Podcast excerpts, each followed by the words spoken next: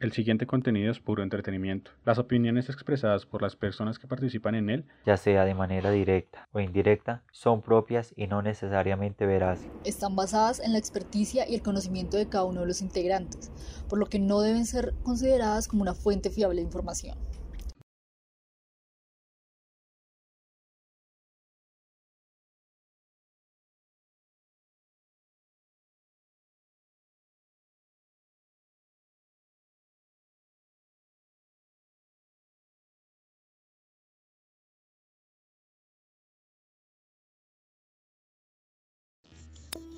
Buenas noches, amigas y amigos del oculto. Sean bienvenidos a esta nueva temporada con nueva alineación y con nuevos conspiradores. Hoy conmigo se encuentra Alison, Sandra, Jessica y Daniel. ¿Cómo están, muchachos? Bien. Hola, buenas noches.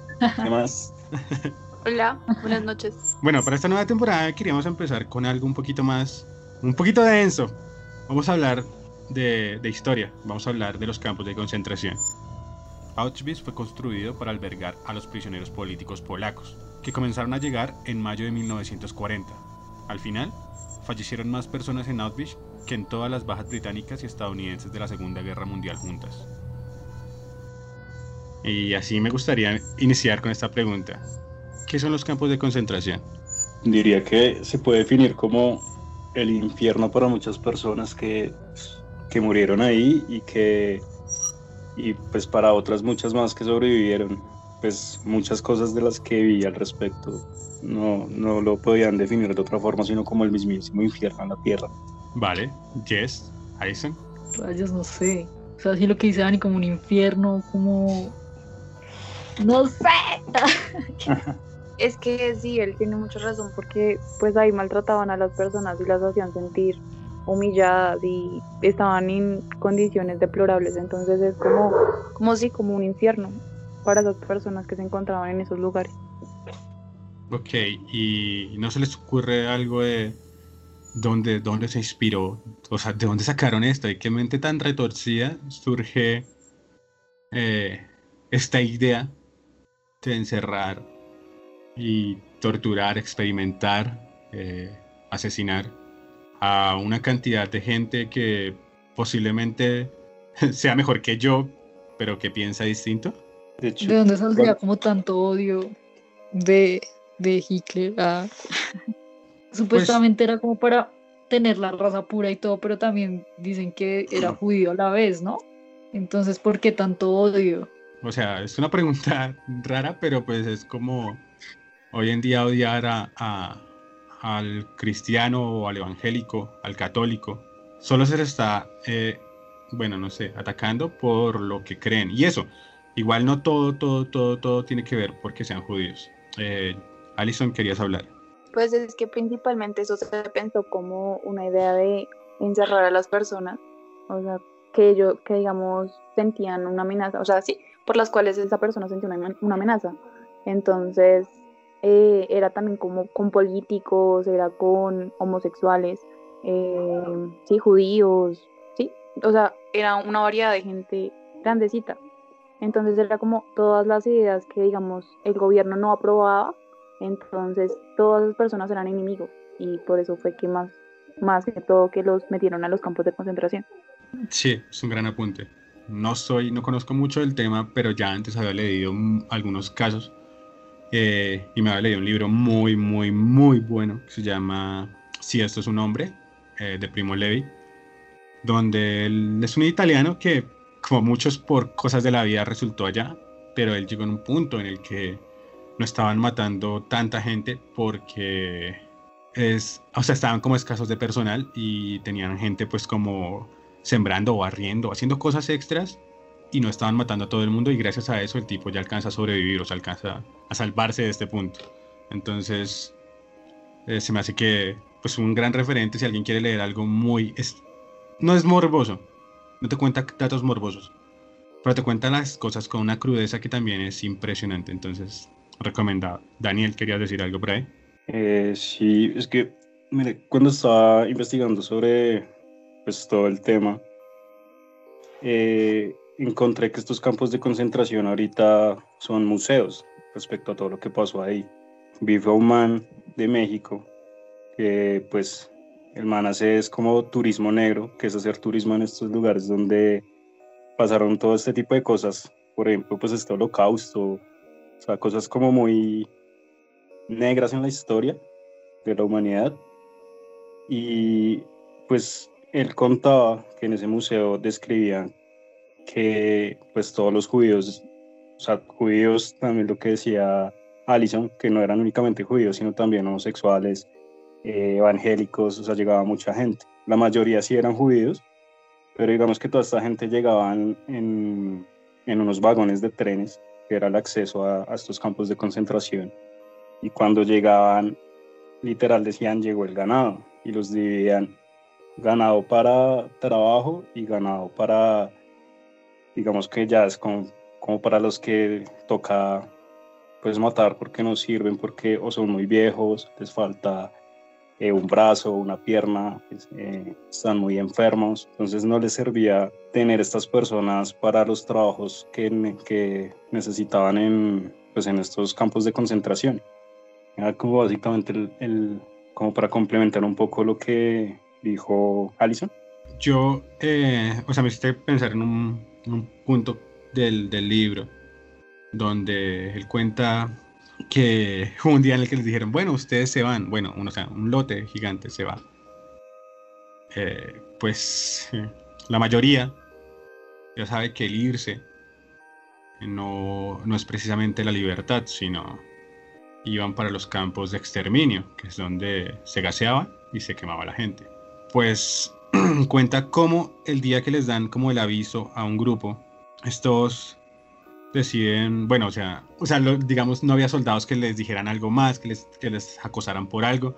No hubo nadie que los molestara ese día, no hubo nadie que, que los torturaran y que los gritaran y que les obligara a hacer cosas. Las madres, lo que único que podían hacer era bañar a sus hijos, ponerles ropa nueva. Ropa nueva no, ponerles ropa, porque pues nueva no había. Ponerles ropa, ponerles, darles de comer.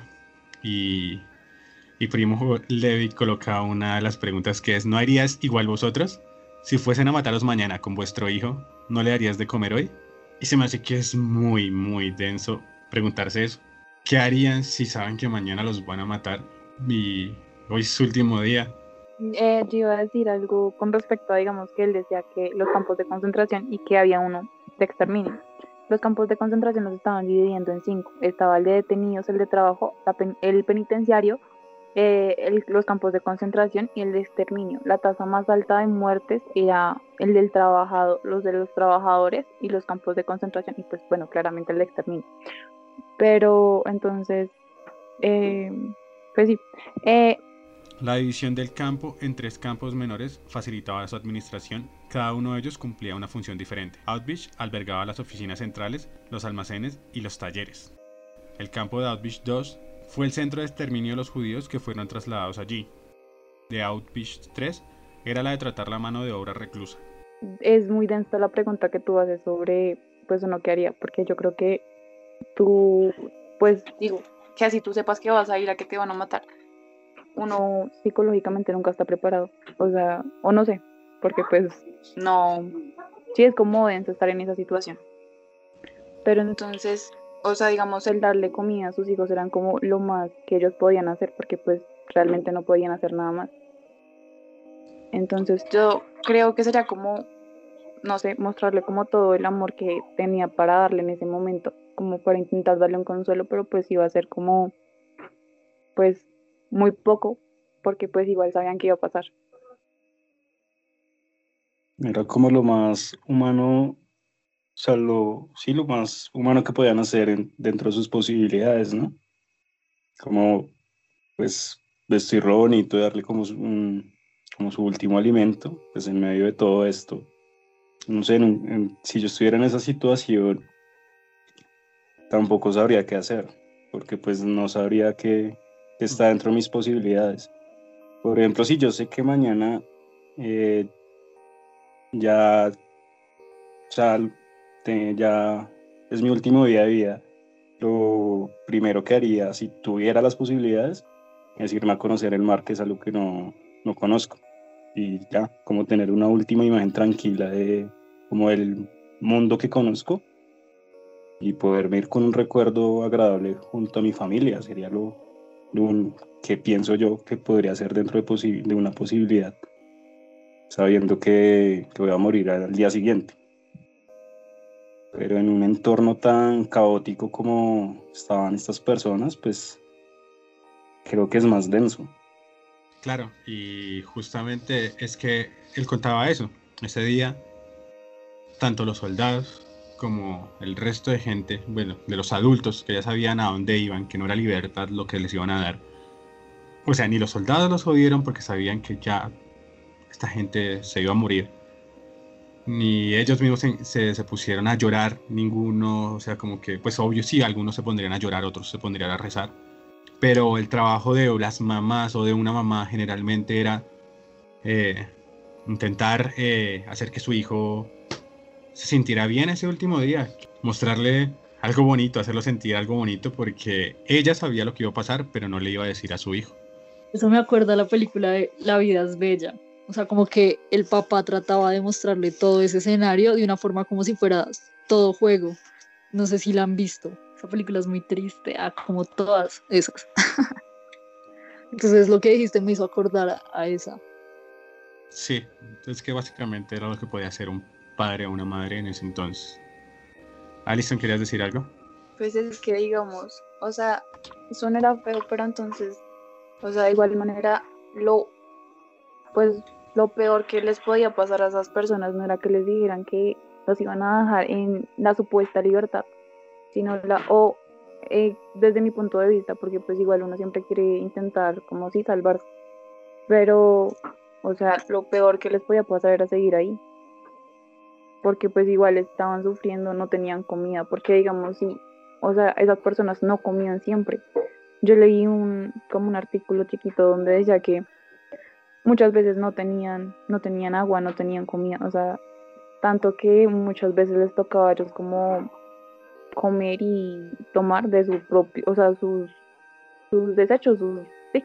Es donde tú dices que es peor, o sea, es malo saber que te van a ir a matar o sabes, o sea, o sea, es triste saber que te van a ir a matar o que preferirías así, o sea, como quedarte o irte. Entonces es muy complejo ponerse en, en ese lugar. Pero qué tal, antes de darle la palabra a Daniel, qué tal, qué tal si eh, faltarán solo semanas para que se acabara eso. ¿Qué tal si tenerme que aguantar una semana más de torturas puede que salve mi vida? Y la de mi hijo. Y la de mi. Ajá. Porque hubo gente que murió, o sea, un día antes o dos días antes de que se acabara todo. Pucha, no. Entonces, como hubieran aguantado un día más. Bueno, o sea, aguantado, yo sé que ellos no pueden aguantar, pero digo, o sea, ¿qué hubiera pasado? Entonces, sí, uno como ser humano, se me hace que de pronto uno como ser humano intentaría eh, buscar mucho, lucharía mucho por intentar salir de, esa, de ese infierno con vida. Entonces, ahora sí le doy la palabra a Daniel, que por ahí estaba alzando la mano.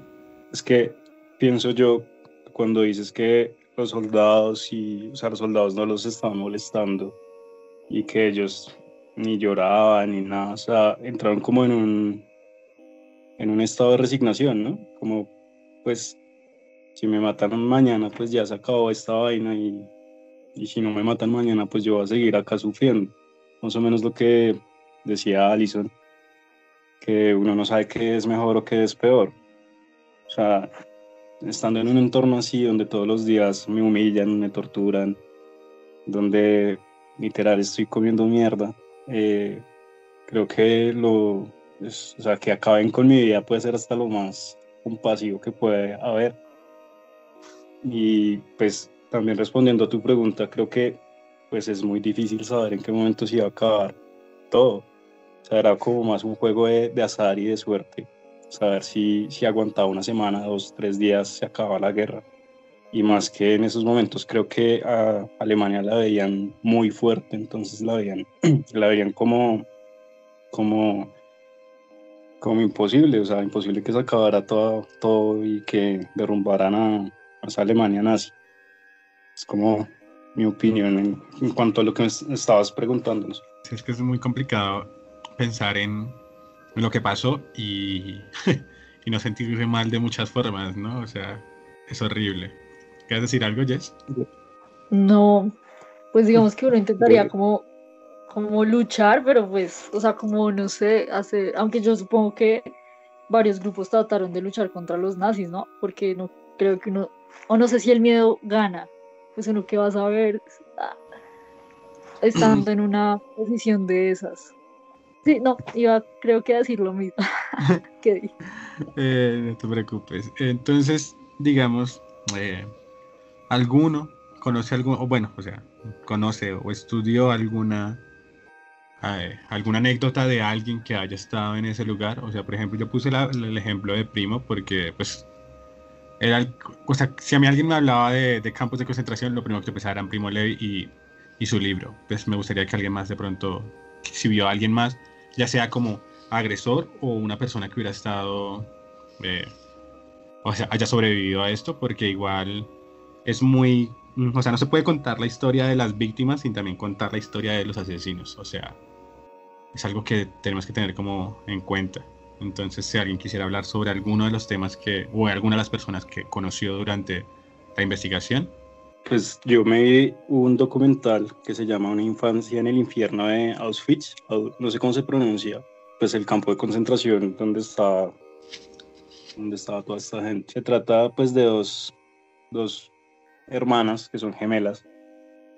Pues en el documental ellas ya se ven pues de una edad considerable y ellas cuentan pues el cómo sobrevivieron, sobrevivieron en pues en todas en todo este infierno y lo que me parece curioso es que ellos escogían mucho a los gemelos eh, ellas cuentan que cuando estaban en las filas para ver si eran o sea para ver en qué campo de concentración mm, se iban a dirigir un soldado empezó a gritar, gemelas, gemelas, gemelas, y se las quitó de los brazos a la mamá. Fue la última vez que ellas pudieron ver a su madre.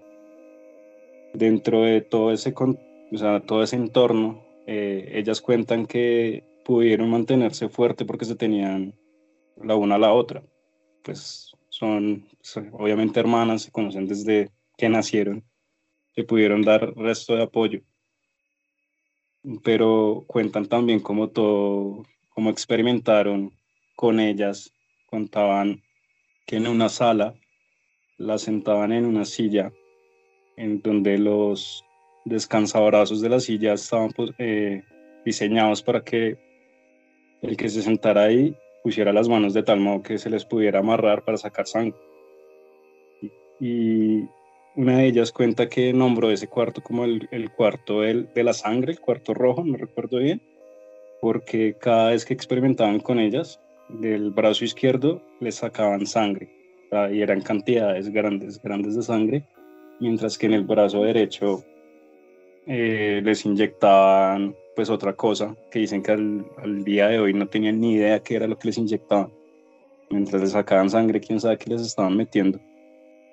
Y pues más o menos es como la experiencia que ellos cuentan y el documental trata de que pues los vuelven a llevar a ese, pues a, ese, lugar otra vez a que lo como que vuelvan a ver dónde estuvieron y pues de cierto modo es muy denso porque es como volverte a traer a, a un lugar donde de pronto no, no quisieras volver entonces pues más o menos así es como lo, lo que contaban ellas sobre sobre todo esto que, vivieron en el campo de concentración. Sí, es, debe ser muy complicado volver a un lugar donde, donde uno vivió las peores cosas que le podrían pasar a un ser humano, ¿no? Esto no sé si en algún momento del documental lo cuenta. Eh, ¿Cómo salieron ellas? O sea, obvio, pues tuvo que haber sido un momento en el que se acaba todo y que empiezan a caer bombas por todas partes. Pero, eh, ¿pero hay algo que cuenten ahí o no? Sí, una, una de ellas contó y pues en cierto modo lo contó como, como en gracia. Pues ya después de haber visto todo eso como que ya también se da la oportunidad de, de pronto tomárselo con gracia. Y es que pues de repente eh, ven a todo el mundo destruyendo las cámaras de gases, ven como cierto caos y ven llegar ven llegar a otros soldados, o sea, con otros uniformes. Y una de ellas se dice como, todo está bien porque no es un soldado nazi. O sea, ya llegaron como a sacarlos de esos campos de concentración, pero sintieron una paz increíble cuando vieron que era un soldado de, pues de, era un soldado enemigo. Entonces ellos, irónicamente, les, o sea, no les, no les temían a otros soldados porque decían que no podían ser peores que los, los mismos soldados nazis. Entonces lo cuenta como de cierto humor, como, ah, pues si es otro soldado estamos bien, entonces no hay problema, estamos salvados. Ya fue cuando ganaron, o sea, Alemania perdió la guerra y, estos, pues estos soldados llegaron a sacar a todo el mundo de allá. El 27 de enero de, 1945, los soldados soviéticos abrieron las puertas de Auschwitz. Los prisioneros los acogieron como auténticos libertadores. La paradoja de esa historia fue que estos soldados eran representantes del totalitarismo estalinista. Trajeron la libertad a los prisioneros del totalitarismo nazi. Jess, ¿estudiaste a alguien, a alguien o viste la historia de alguien? En sí, no. Estaba pensando, son aproximadamente 11 millones de personas asesinadas en estos lugares. Esto es mucha gente, o sea, acabaron con mucha gente. Vale, y es que hay una frase de este tipo que se llama Heinrich Himmler, que dice, hemos hecho lo que hemos hecho para lograr lo que hemos logrado, como muy pocos lo han hecho. Este es un capítulo de la, historia alemana de la que no se debe escribir ni hablar jamás. Lo, raro de esto es que todos conocemos esa historia, ¿no? El tipo habla como, entre comillas, eh, sintiéndose un poquito culpable, entre comillas, y dice que esto no se tiene que hablar nunca. Pero ellos mismos están grabando esas conversaciones y por eso se sabe todo esto, ¿no? Igual, en su, entre comillas, arrepentimiento, estaba muy orgulloso de todo esto que había hecho, de todo este mal que había hecho, de todas estas personas que habían acabado o todas esas personas que han encerrado, torturado, asesinado. Entonces, eh, ¿qué creen que había en la cabeza de estos, de estos líderes? Porque esos líderes nazis eran pocos. O sea, pocos los que estaban arriba. Y los que dirigían esto, los que se les ocurría todo esto. Desde el 1 de marzo de 1942 hasta el 22 de noviembre de 1943, el campo estuvo bajo las órdenes de Rudolf Hoss, comandante de todo el complejo de campos de Auschwitz. Fue arrestado en 1946, condenado por asesinato y ahorcado en el propio campo. ¿Qué era ser una raza superior o una raza ah, eh, pura? Pues no sé, va muy densa esa pregunta para responder.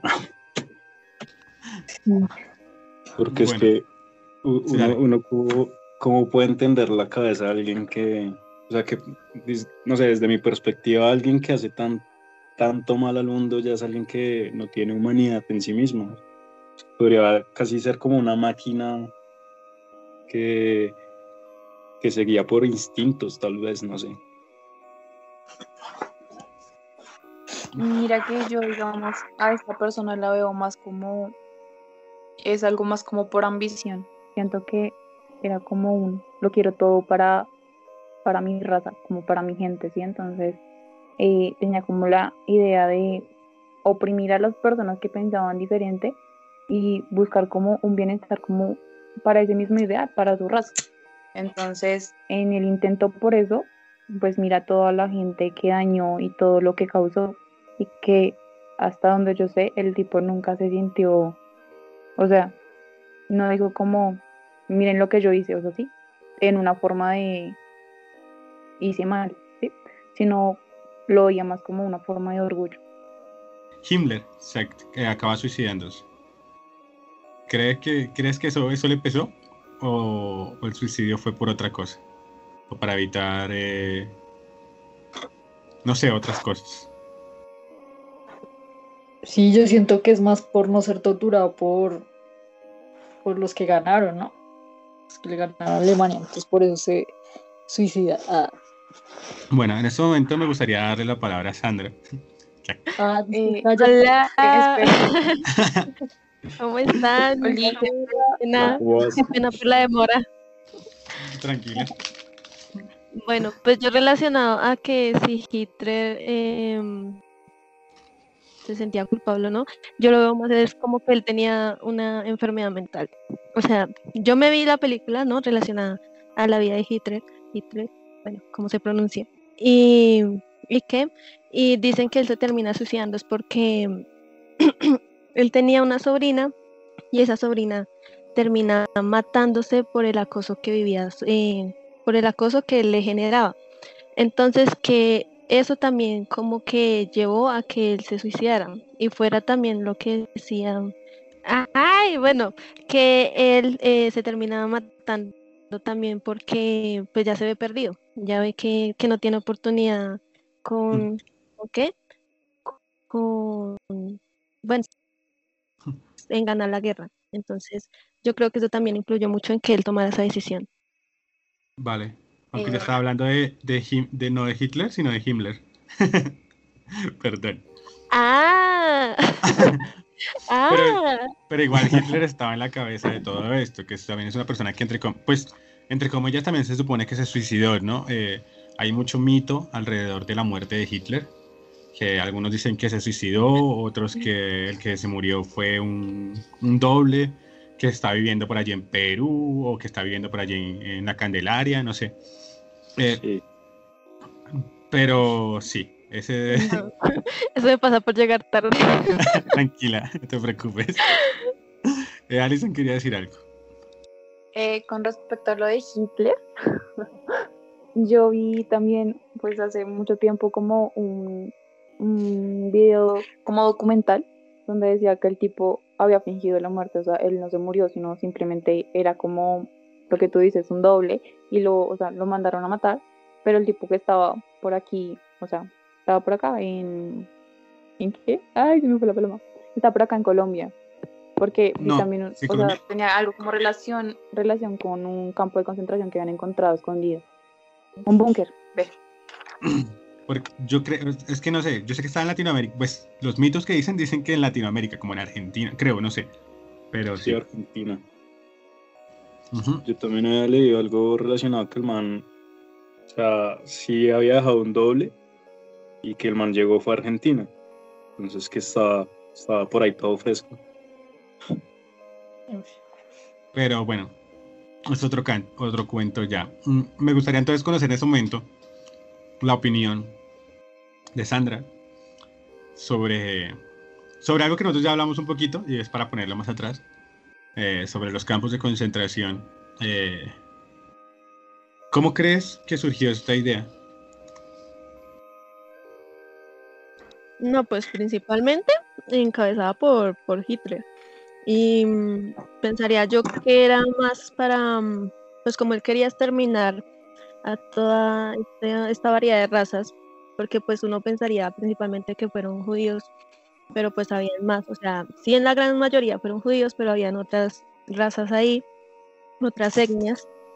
Y para mí nace es con la necesidad, no sé, de, de hacer maldad, digamos, de cómo vulnerar esos derechos y que ellos sintieran que eran como inferiores al poder que, que tenía Hitler y que tenían los alemanes, o sea, que no eran una raza pura para ellos. A mí se me hace que nace más es como por esa necesidad.